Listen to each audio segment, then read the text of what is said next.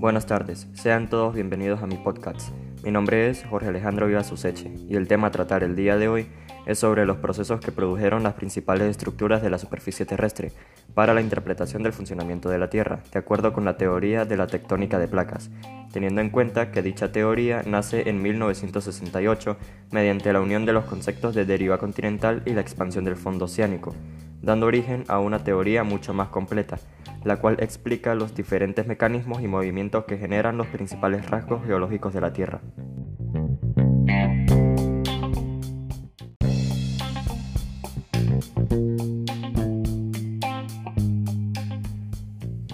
Dicha teoría establece que la litosfera se encuentra rota en numerosos fragmentos denominados placas, los cuales se mueven unas con respecto a las otras cambiando continuamente de tamaño y forma recordando que la litosfera se ubica por encima de una región muy adaptable conocida como astecnósfera, donde el régimen de temperaturas aproximan a las rocas allí presentes a su punto de fusión, permitiendo así el movimiento de la capa externa rígida de la Tierra. Uno de los hechos más importantes de la teoría de tectónicas de placa es que el movimiento de las mismas es coherente en relación con las demás placas, de manera que durante el movimiento la distancia entre dos puntos situados sobre la misma placa permanezca constante mientras que la distancia entre dos puntos situados en placas diferentes cambie gradualmente. Es importante resaltar que la velocidad de este movimiento es muy lento, de media anual de unos 5 centímetros, impulsada por la desigual distribución del calor interno de la Tierra, provocando en ocasiones el roce titánico entre las placas litosféricas de la Tierra, generando terremotos, dando vida a grandes volcanes y deformando grandes masas de roca en las montañas.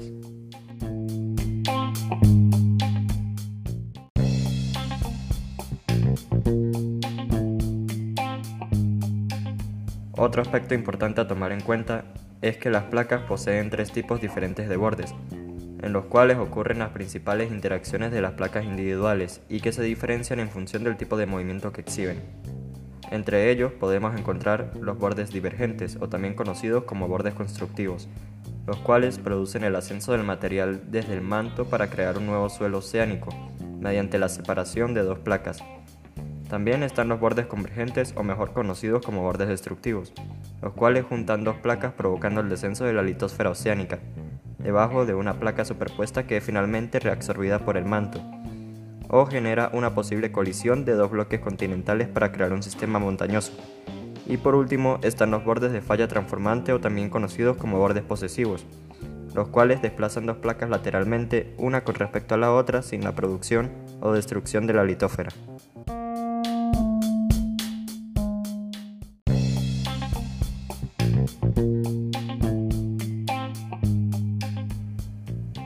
Cabe destacar que en el año 2003 se publicó en la revista Nature un estudio que sugería que en la región central de los Andes, donde las montañas son más altas, había poca presencia de los sedimentos en la fosa donde se encuentran las placas, pero conforme se desplazaban al sur, los sedimentos aumentaban y las montañas disminuían.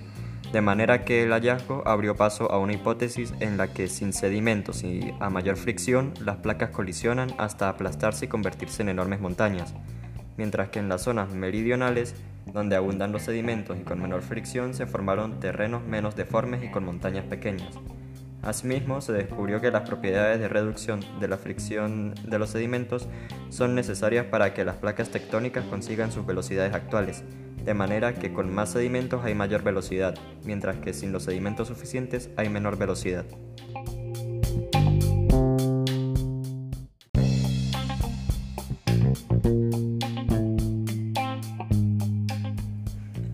Para concluir, en la historia de la ciencia han habido diversos puntos de vista sobre la forma en cómo se desarrolla un paradigma. Algunos científicos creen que la ciencia se desarrolla de un modo evolutivo, mientras que otros consideran que la ciencia es esencialmente un proceso revolucionario. En este sentido, la teoría de tectónica de placas se ha caracterizado por ser una teoría provocadora que ha dado pie a un amplio y controvertido debate entre geólogos y científicos, la cual se ha desarrollado como un paradigma revolucionario en el área de la geología y ha abierto un extenso mundo nuevo de investigación en las ciencias de la Tierra, proporcionando una exhaustiva visión de los diferentes procesos que produjeron las principales estructuras de la superficie terrestre, entre ellos incluidos los continentes y las cuencas oceánicas. Es importante tener en cuenta que dicha teoría aún no se comprende por completo,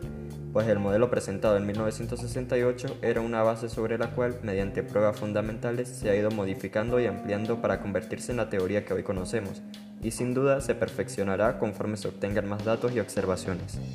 Muchas gracias por su atención.